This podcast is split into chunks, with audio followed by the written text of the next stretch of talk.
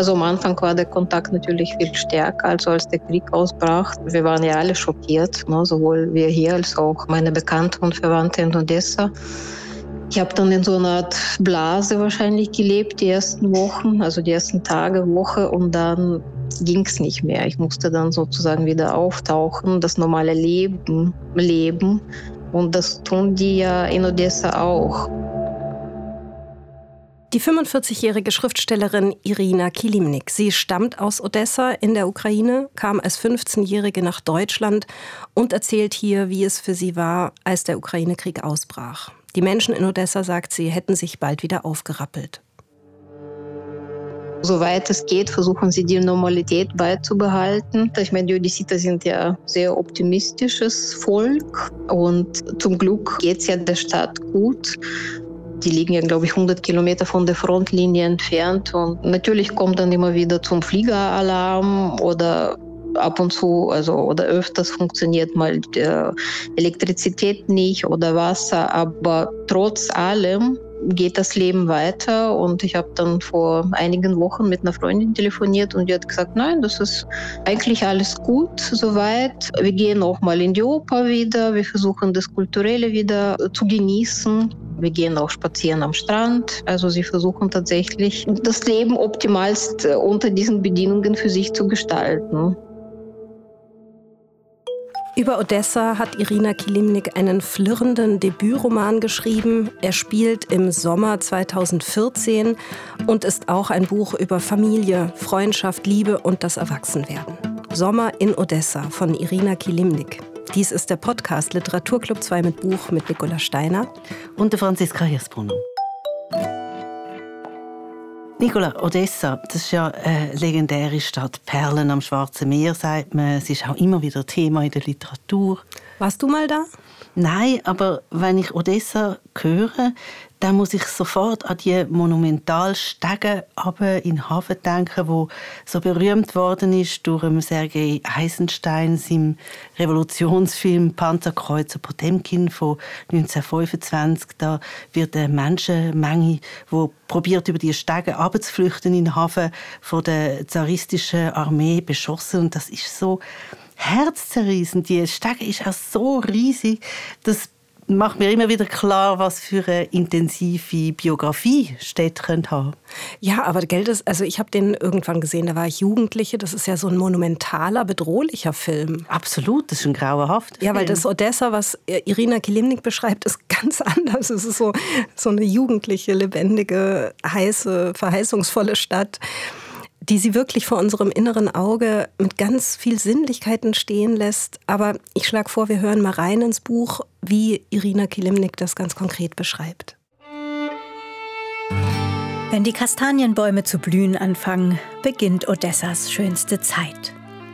Der Sommer steht in den Startlöchern, die Badesaison kündigt sich an und die Luft ist noch angenehm mild. Die weißen Blüten ragen wie kleine Kerzenleuchter zu Tausenden in die Höhe und übertragen eine fast festliche Stimmung auf die Passanten, die unter ihnen flanieren. Die Trams sind überfüllt, die Wahrsagerinnen auf dem Markt ausgebucht. Das Leben verlagert sich mehr und mehr nach draußen. In den alten Innenhöfen riecht es nach gebratenen Auberginen, Knoblauch und gegrillter Dorade. Zwischen den kaputten Steinplatten sprießen frische Grashalme, an denen dicke Hauskatzen nagen. Die Hofhunde bellen selten, im Grunde nur, wenn sich ein Fremder hierhin verirrt. Alle anderen werden mit einem gemäßigten Schwanzwedeln begrüßt. Die Abende werden lang, die Nächte kurz. Jeder kennt jeden. Die Menschen zieht es zum Meer, an die Stadtstrände oder weiter raus, um den Touristen zu entfliehen. Und während die Wellen an den Felsen in kleine Wasserperlen zerbrechen, ahnt man leise, was Glückseligkeit bedeutet. Meistens bleiben die Odessiter ihrer Stadt lebenslang treu. Manchmal müssen sie aber woanders hinziehen und es bricht ihnen das Herz. Das klingt wirklich nicht nach Sergei Eisenstein und Panzerkreuzer Potemkin, wobei sie am Schluss schon so die kleine dunkle Note gibt, aber so im Ganzen wie eine perfekte Idylle, das Odessa, oder? Naja, es ist auf der einen Seite sehr idyllisch, weil es wirklich so ein flirrender Sommer ist, der da beschrieben wird. Eine Stadt, die vibriert, aber gleichzeitig legt sich eben auch schon der Schatten der Krim-Annexion auf die ganze Atmosphäre. Man merkt beim Lesen natürlich, das ist eine Stadt, die es so nicht mehr geben wird. Und das macht die Lektüre dieses Buches für mich noch mal eindringlicher, weil ich es natürlich jetzt ganz anders lese auf der Folie dessen, was passiert. Mhm. Ich habe auch mit Irina Kilimnik darüber gesprochen, weil auf der einen Seite ist eben die Stadt fast kitschig dargestellt, das haben wir ja gerade gehört. Ähm, auf der anderen Seite gibt es eben diese Risse, die durch die Gesellschaft gehen, die wie als Hintergrundrauschen schon überall aufflackern. 2014 war es ja tatsächlich noch nicht abzusehen, in welcher Katastrophe das alles enden kann, dass es jetzt tatsächlich dann ein Krieg ausbricht. Das hätte man damals noch nicht ahnen können. Aber man sah ja tatsächlich diese Risse. Man sah sie auch in Odessa, obwohl Odessa ja schon immer eigentlich eine äh, multikulturelle Stadt ist, die seit jeher verstanden hat, also diese verschiedenen Nationalitäten unter ihrem Dach zu integrieren. Und man sagte in Odessa, dass man zuerst immer ein Odyssiter ist und dann alles andere, also Russe, Ukraine, Grieche, Jude. So ist dann Odessa. Ne? Und sogar in dieser schönen Stadt, die dann liebevoll ja immer auch Odessa Mama genannt wird, kommt jetzt dann tatsächlich zu diesen sichtbaren Rissen, die auch natürlich auch die Protagonisten ein bisschen beeinflussen. Und ich sehe dann immer die Parallele und sage so, wie die Ukraine dann 2014 Richtung Westen aufbricht, äh, bricht Olga dann halt im Sommer dann 2014 in ihr eigenständiges Leben auf. Ja, mich hat das wirklich bewegt, wie Irina Kilimnik diese Stadt zeigt, aber eben auch diese Risse, von denen sie spricht, in der Gesellschaft, in den Familien. Es gibt zum Beispiel ein Ehepaar, das sich entzweit, weil der Mann für die Russen ist und die Frau für alles, was ukrainisch ist. Dann führt sie eine junge Frau ein, beispielsweise, die gewissermaßen um jeden Preis in den Westen gehen will, um dann dort einen reichen Mann heiraten zu können. Oder es gibt auch einen jungen Mann, der schon im Westen war, der in Berlin war und nun wieder zurückgekommen gekommen ist nach Odessa. Und das ist eben gewissermaßen der Hintergrund, auf dem sich die Geschichte abspielt. Deswegen habe ich auch meinen Roman im Jahr 2014 angesiedelt. Das ist ja dann das Jahr nach dem Euromaidan und nachdem tatsächlich dieser Aufbruch der Ukraine in den Westen richtig sichtbar wurde. Odessa 2014, das ist die Bühne, wo der Irina Kilimnik ihren ersten Roman drauf spielt. Das ist nicht die zaristische oder sowjetische Zeit vom multikulturellen Odessa, sondern gerade in dem Moment, wo die Maidan-Proteste ausbrechen, wo die Irina Kilimnik erwähnt hat, wo die Ukraine Richtung Europa geführt hat. Odessa 2014. Du hast vorhin gesagt, es sei auch ein Buch über Familie, Freundschaft, Liebe und das Erwachsenwerden. Inwiefern? Ja, das ist die Geschichte, oder? Es ist ein klassischer Familienroman und eine Coming-of-Age-Geschichte. Und um es jetzt mal ganz konkret zu machen, im Zentrum des Buches steht die Ich-Erzählerin, die heißt Olga. Und die soll so ein bisschen gegen ihren eigenen Willen Medizin studieren. Das macht sie dann auch. Und sie lebt mit ihrer Mutter, mit äh, deren beiden Schwestern, mit ihren Cousinen in einem Frauenhaushalt, in einer großen Wohnung. Der einzige Mann in dieser Familie ist der Großvater, der wie ein Despot alle Fäden in der Hand hat und seine Geheimnisse ganz gern für sich behält. Und Olga und die anderen Frauen in der Familie leiden ziemlich unter diesem sehr patriarchalen Regime des Großvaters und du ahnst es vermutlich, es geht letztendlich auch darum, sich aus dieser Männerherrschaft zu befreien.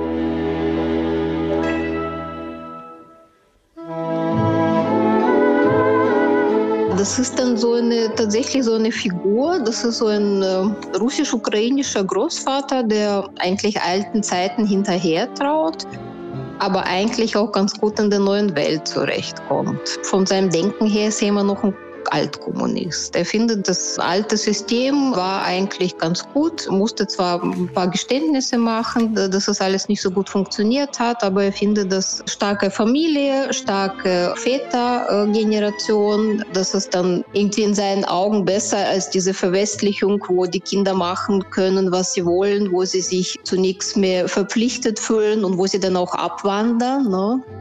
Das war ja tatsächlich so, dass nach dem Zerfall der Sowjetunion ungefähr 20 Prozent der Bevölkerung aus der Ukraine ja abgewandert ist. Und das waren ja in erster Linie auch die jüngeren Leute. Ne? Und die, die zurückgeblieben sind, die waren dann geschockt und auch irgendwo schämten sich auch, weil, weil sie denn nichts mehr bieten konnten. Ne? Das war wirklich, die 90er Jahre waren schlimm gewesen. Also insofern traut er dieser alten Welt eigentlich hinterher, wo alles irgendwie seine Ordnung hatte, aber ist eigentlich in der neuen Welt, also in der postsowjetischen Welt, kommt ganz gut zurecht. Есть море, в котором я плыл и тонул, И на берег вытащен к счастью. Есть воздух, который я в детстве вдохнул, и вдоволь не мог надышаться, и вдоволь не мог надышаться у черного. Ich finde, es hat so etwas wundervoll, liebevoll, ironisches, wie Irina Kilimnik, der Patriarch, da skizziert. Der Altkommunist, der eine starke Familie will, einen starken Vater, einen starken Mann, die Welt, ähm, wo noch ihre Ordnung hat. Das ist äh, ja wirklich ein Patriarch, der immer noch fest im Sattel sitzt, hat man so das Gefühl. Ja, das ist er und es ist auch ein bisschen böse überzeichnet. Es ist wirklich ein Despot. Man denkt sich manchmal, jetzt ist dann auch gut, ja. Aber ich fand es eben auch deswegen so interessant, weil Irina Klimnik nochmal betont hat, dass ja lange Zeit in dieser Phase, in der sie auch groß geworden ist, die Großeltern bestimmend waren in der Familie und auch die Bezugspersonen in der Regel waren, weil ja die Eltern gearbeitet haben, und zwar beide, und damit eben die Großelterngeneration auch die Erziehung der Kinder übernommen hat hat. Ja. Und in dieser Figur des Großvaters sieht man ganz deutlich, wie viele Männer in dieser Welt, in dieser Generation noch die Fäden in der Hand haben und bestimmen und meinen, so muss es sein und nicht anders. Und eine seiner größten Kränkungen ist ja, dass er keine männlichen Nachfahren hat, dass es also nur Töchter gibt und Enkelinnen. Und da fühlt er sich vom Schicksal benachteiligt. Und deshalb möchte er eben auch so gern, dass seine Nichte Olga Medizin studiert, vor allem um das Ansehen der Familie wenigstens ein bisschen zu retten damit, ja.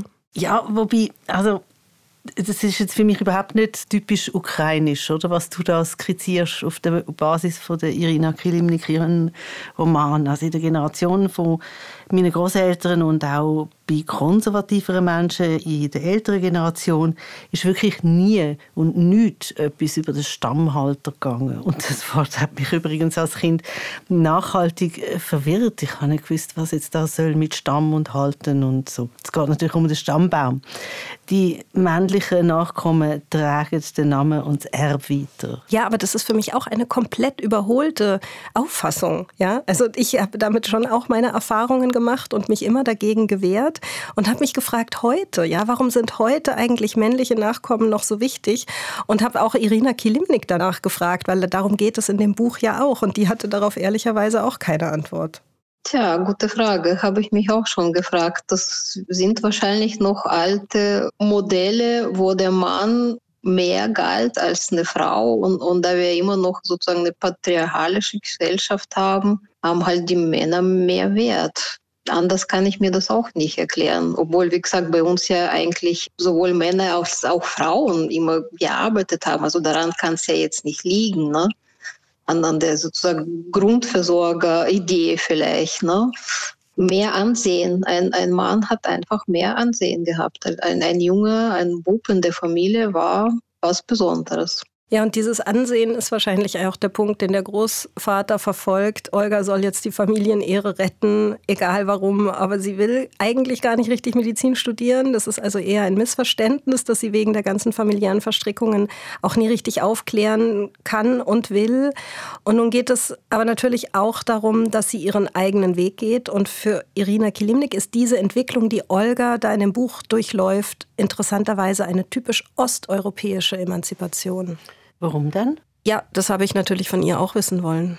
Für mich ist dieses typisch osteuropäische ist, dass man im Gegensatz zu Westen nicht so einen Wert darauf legt auf das eigene Selbstverständnis oder auf die, auf die eigene Entwicklung. Also das eigene Selbstverständnis ist bei uns halt stärker von der Familie und weniger stark von der Abgrenzung zur Familie geprägt. Also es ist schon wichtig, einen Job zu haben und irgendwie weiterzukommen, aber Karriere steht nicht an erster Stelle. An erster Stelle steht die Familie. Erst die Familie, also jetzt auch die Ursprungsfamilie ist damit gemeint und dann alles andere. Und da auszubrechen aus dieser Konstellation ist was speziell ähm, osteuropäisches, finde ich. Weil im Westen ist ja die Abgrenzung des Ich, ist ja, ist ja tatsächlich diese Abgrenzung von der Familie und vielleicht auch von den Traditionen. Und, und das ist ja hier normal, wenn man bei uns tatsächlich in dieser Schuld stecken bleibt zu den Eltern oder auch zu den Großeltern, und sich nicht vielleicht so entwickeln kann, wie, wie es einem lieb ist. Ich habe ähm, einige Freundinnen von mir gehabt, die im Westen ein Au-pair-Jahr gemacht haben. Und dann als Au-pair verdient man ja wirklich nicht viel. Ne? Und trotzdem haben sie sich auch während dieses Jahres dann immer der Familie irgendwie verpflichtet gefühlt und einen Teil des Geldes zurückgeschickt, obwohl es den, ihren Familien jetzt nicht wirklich schlecht gegangen ist. Aber das war diese Schuld, die sich dazu getrieben hat, sozusagen, ja, mir geht's doch gut, ich bin hier, ich muss auch meine Familie unterstützen, ne? obwohl das jetzt wirklich nicht große Beträge waren. Und anstatt hier sich etwas zu gönnen oder mehr vom Land zu sehen, haben sie halt darauf verzichtet. Ne? Und, und das, das ist diese komische Schuld, die tatsächlich dann osteuropäisch halt ist. Ehrlich gesagt kommt mir die komische Schuld gar nicht nur osteuropäisch vor. Also ich kenne das auch oder habe das auch schon erzählt bekommen, dass es ja auch in Familien viel allgemeiner so etwas wie eine psychologische Schuld geben. Also dass man unbewusst es nicht weiterbringen darf als ähm, der eigene Vater zum Beispiel. Mm, aber das ist, glaube ich, ein anderer Punkt. Also was Irina Kilimnik, glaube ich, gemeint hat, und das war mir sehr einleuchtend, ist, dass sie sagt, in Osteuropa spielt sozusagen diese Familie als Bezugspunkt in der Biografie eine viel größere Rolle. Mm. Und ich hatte schon den Eindruck, dass ich das auch aus eigener Erfahrung gut nachvollziehen kann. Ich habe eine Freundin, die ist mit einem Ungarn verheiratet und da hieß es immer, du hast die ganze Familie mitgeheiratet und das ist so eine Auffassung, die ich wirklich aus meiner äh, sozusagen, das würde ich nie sagen, ja, ich, dass ich eine Familie hm. heirate. Also ich glaube, sie meinte wirklich, dass man seine Entscheidungen auch immer in Bezug auf das, was die Familie vorgibt, stärker abklären muss in Osteuropa. Das war mir schon ganz einleuchtend. Wie stark ist ähm, Ihren Roman denn eigentlich autobiografisch unterlegt? Also ich hatte den Eindruck immer wieder, und zwar erst nach der Lektüre, als ich mich mit der Autorin selbst befasst habe, dass es sehr viele autobiografische Züge hat. Ich habe sie dann auch gefragt, welche dieser Personen, die da aufgerufen werden, das sind recht viel Personal, ihr am nächsten ist. Und da hat sie so ein bisschen lachen müssen und gesagt, naja, natürlich ihre Hauptfigur, diese Olga. Mhm. Also das ist natürlich eine fiktive Figur, muss man dann immer sagen, aber dennoch gibt es da Parallelen. Zum einen komme ich ja auch aus Odessa, wie Olga, und zum anderen habe ich ja tatsächlich Medizin studiert und zwar eigentlich auch ziemlich lang. Ich habe erst nach dem zweiten Staatsexamen dann diese Karriere beendet sozusagen, ohne dass sie richtig angefangen hat. Und ich weiß auch wie Olga, was das heißt, sich aus diesen familiären Verstrickungen zu lösen. Also es war jetzt zwar nie so bei mir, dass mir das sozusagen richtig aufgetragen wurde oder befohlen wurde, ich soll Medizin studieren, aber dennoch schwirrte auch in meiner Familie so ein Wunsch, so nach dem Motto, ja, so eine Ärztin in der Familie zu haben, ist eigentlich schon ganz was Schönes. Ne? Und ich glaube, diesen Wunsch habe ich dann auch irgendwann mal verinnerlicht und bin dann nicht wirklich den Weg gegangen, den ich hätte gehen sollen.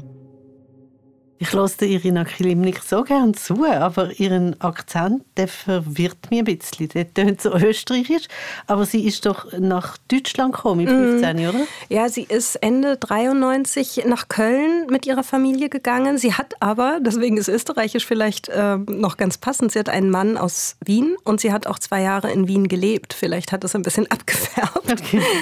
Und ich habe sie im Gespräch dann auch gefragt, wie das eigentlich für sie war, 1993 nach Deutschland zu kommen und woran sie sich so als erstes Bild erinnert, als sie in diesem neuen Land angekommen ist.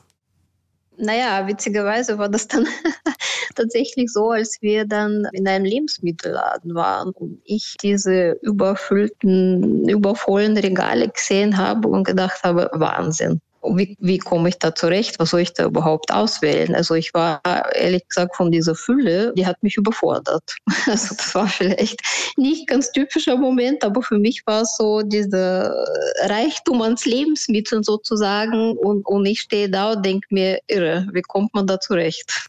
Das hat mich tatsächlich richtig schockiert. Also, weil wir hatten ja, das waren ja die 90er und die waren ja wirklich schlimm gewesen. Also wir hatten Geld gehabt und wir konnten nichts kaufen, weil die Geschäfte leer waren. Und dann kam man dann tatsächlich wieder zurück in diesen schönen äh, Tauschgeschäft wie früher. Also du gibst mir das, ich gebe dir das. Ne? So hat man dann versucht, irgendwie an die Lebensmittel zu kommen. Also ich kann mich wirklich noch an diese Zeiten gut erinnern. Ich habe Irina Kilimnik auch wahnsinnig gerne zugehört im Gespräch. Ich finde, dass sie wirklich so anschaulich erzählt und und dann ist sie nach Deutschland gekommen und dann habe ich mir gedacht, naja, sie hat jetzt dieses Buch auch auf Deutsch geschrieben. Sie hat im Gespräch auch immer wieder gesagt, hier bei uns, wenn sie von Deutschland gesprochen hat. Und ich habe sie dann gefragt, wie sie sich jetzt eigentlich so viele Jahre später dieser Stadt, dieser Stadt Odessa von 2014 genähert hat, aus der sie ja ursprünglich kam, aber von der sie in dem Sinne schon so lange weg ist wieder, ja. Also ich bin immer wieder nach Odessa gefahren, meistens dann tatsächlich im Sommer. Und ich habe ja auch dort noch viele Bekannte und entfernte Verwandtschaft, die dort lebt. Dann waren ja meine Eltern, die fahren fast jedes Jahr dorthin. Sie waren auch 2014 da und sie waren auch 2015 da. Und 16 bin ich dann wieder dahin gefahren. Also insofern wusste ich eigentlich noch ganz äh, genau, wie es in Odessa war und, und, und wie sich die Stadt sozusagen angefühlt hat. Ich bin dann auch zum Teil meine alten Strände abgegangen. Ich war noch an dem Ort, wo tatsächlich mal unsere Dacia früher stand, habe versucht, noch diese alten Bilder nochmal hochkommen zu lassen. Und dann ist es auch so, dass ich schon vor einiger Zeit meine Mutter gebeten habe, mir mal ihre Erinnerungen aufzuschreiben. Ihr Odessa, wie das für sie sich angefühlt hat und was für Bilder dabei, dabei entstanden sind. Und sie hat mir tatsächlich ein ganzes Heft vollgeschrieben. Und das war dann auch hilfreich bei den Bildern, die dann auch ich hatte. Ich konnte sie dann auch vergleichen und dabei halt ist mir dann diese Stadt dann wieder so gestanden. Das tönt ja ein bisschen wie eine Reminiszenz an eine untergangene Welt. Absolut. Absolut. Das hat Irina Kilimnik auch in unserem Gespräch betont, ja.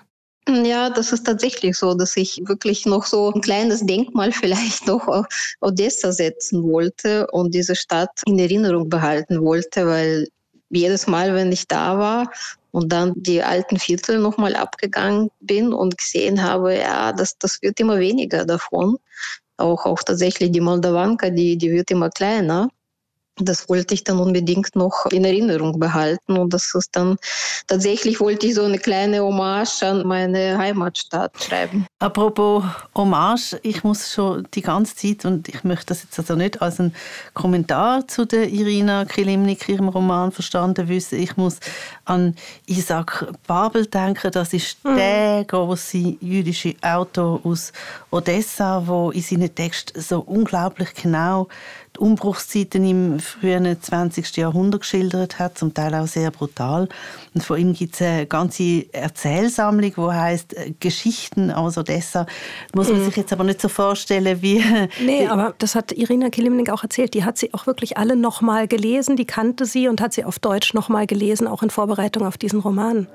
Ich wollte zu diesen Geschichten einfach nur sagen, weil das ist wirklich ein vergangenes Odessa, noch viel vergangener als ja. Äh, Irina Kilimnik, ihren Roman das sind Ganoven-Geschichten. Also es, es, geht um die Mafia von Odessa.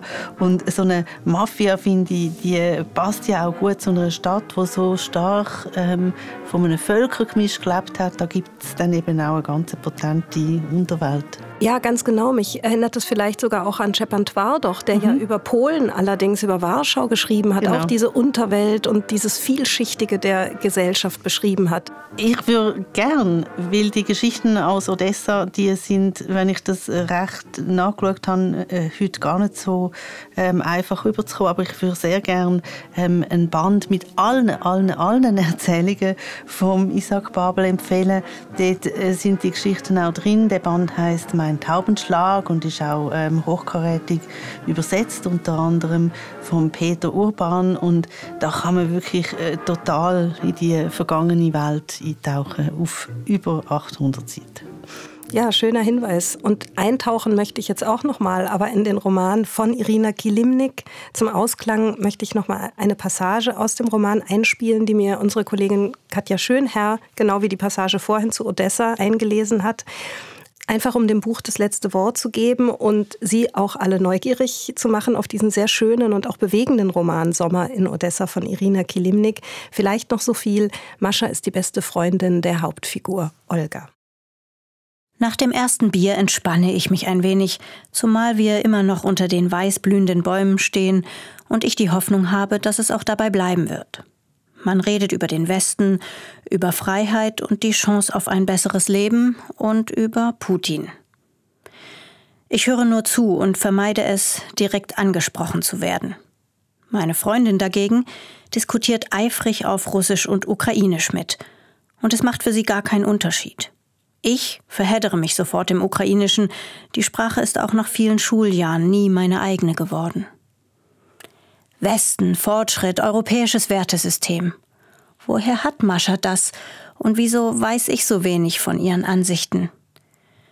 Wir wollen in die EU und wir werden dafür kämpfen, egal wie lange die Proteste andauern, egal wie viel Gewalt nötig ist, höre ich sie sagen. Mascha ist Feuer und Flamme. So viel Engagement kenne ich bei ihr nur, wenn es um Jungs geht. Doch diesmal scheint es ihr ernst zu sein und ich glaube ihr.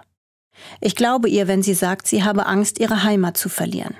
Ich glaube ihr, wenn sie sagt, sie möchte gern die ukrainische Kultur verbreiten, ihre Vorfahren seien schließlich Don Kosaken gewesen. Und ich glaube ihr, wenn sie meint, sie würde zu jedem Zeitpunkt Widerstand gegen Aggressionen von außen leisten. Das war der Podcast Literaturclub 2 mit Buch mit Nicola Steiner und der Franziska Hirsbrunner. Heute über den Roman Sommer in Odessa von Irina Kilimnik, erschienen bei Kein und Aber. Sounddesign Serge Krebs. In der nächsten Episode begrüßen Sie wieder unsere Kollegen Simon Leutert und Felix Münger.